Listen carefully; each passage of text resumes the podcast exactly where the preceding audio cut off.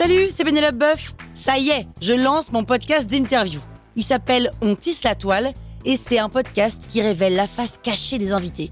Et d'ailleurs, mes invités, ce sont des CEO et des célébrités comme Gad Elmaleh, Jean-Michel Apathy, My Better Self, Rose Eberstein, Mireille Dumas. Et évidemment, je pose des questions qu'on n'ose pas toujours poser et je leur fais faire des tests, des challenges, je leur fais jouer l'harmonica, grignoter des trucs, bref.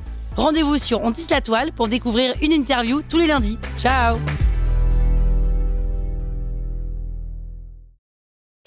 Sur écoute. Salut, c'est Caroline Jurado. Vous avez envie de capter la crypto? Vous êtes au bon endroit. Un épisode par jour et vous aurez fait le tour. Vous allez devenir riche.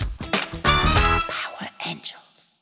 Il y a pas longtemps, je parlais avec mon analyste crypto et elle me dit Caro, cette crypto, elle a mis en place un système de burn qui est trop cool pour sa croissance. Et moi j'étais là, Hmm, ouais, le burn, hmm, pour brûler, ok.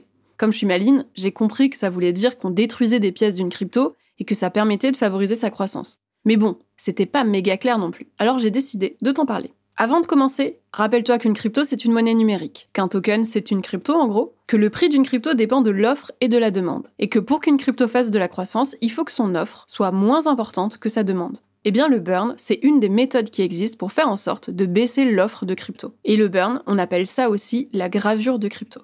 Pourquoi on en a besoin? Les cryptos qui ont un nombre de jetons défini à l'avance, c'est pas utile pour elles. Le bitcoin par exemple, Admettons que la demande de Bitcoin reste la même et que tous les Bitcoins sont créés, la rareté de l'offre va faire augmenter les prix naturellement. Mais les cryptos qui ont des jetons illimités, elles doivent trouver d'autres mécanismes pour réguler l'offre. Et le burn en fait partie. Le burn d'une crypto, ça veut dire que tu vas détruire des pièces de cette crypto. Tu te rappelles quand Gainsbourg il a brûlé 500 francs à la télé? Bah à mon avis c'est lui qui a inventé le concept. Si tu détruis des pièces, il y en a moins. Ça veut dire que l'offre diminue. Et si la demande reste la même, mécaniquement, c'est censé faire augmenter son prix. Il y a un token qui est hyper connu pour le pratiquer énormément, c'est le Shiba Inu. Mais concrètement, comment est-ce qu'on fait du burn? Imagine que tu perds ta clé pour te connecter à ton portefeuille crypto. Alors tu ne pourras jamais récupérer ces cryptos. Et personne ne pourra le faire pour toi. Et bien c'est exactement ce truc qui est utilisé. Enfin presque. En réalité, c'est plus comme si tu envoyais de la crypto à une adresse de portefeuille fausse et inutilisable. Ils sont alors perdus pour toujours. Ces adresses, on les appelle des burn adresses. Mais alors comment est-ce que tu le prouves? Puisqu'on envoie l'argent sur une adresse invalide et que tout ça est enregistré comme tout dans la blockchain, n'importe qui peut le vérifier. Grâce à l'ID de la transaction, qui montre que la transaction a bien eu lieu, et en vérifiant à quelle adresse ça a été envoyé, et qu'elle est bien invalide, qu'elle n'appartient à personne, parce que sinon tu imagines le trafic de faux burn de crypto, ça serait un délire.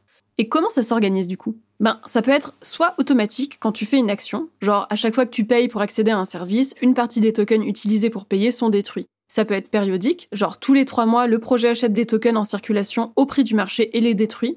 Dans les deux cas, l'impact sur le prix du token est plutôt long terme. Tu verras pas de modification majeure. Mais le projet peut décider de burn alors que ça n'avait pas été prévu à la base. Il va racheter une grosse quantité de crypto et la détruire. Dans ce cas, l'impact va être très important à court terme. Si tu sais qu'un truc comme ça arrive, il ne faut surtout pas revendre tes cryptos avant, parce que le cours va énormément monter juste après.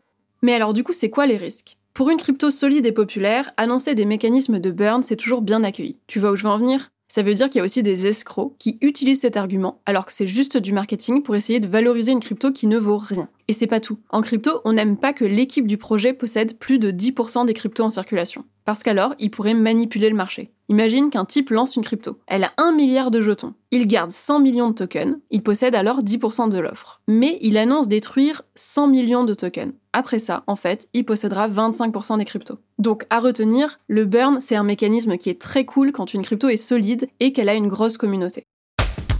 Power Angels. La toile sur écoute.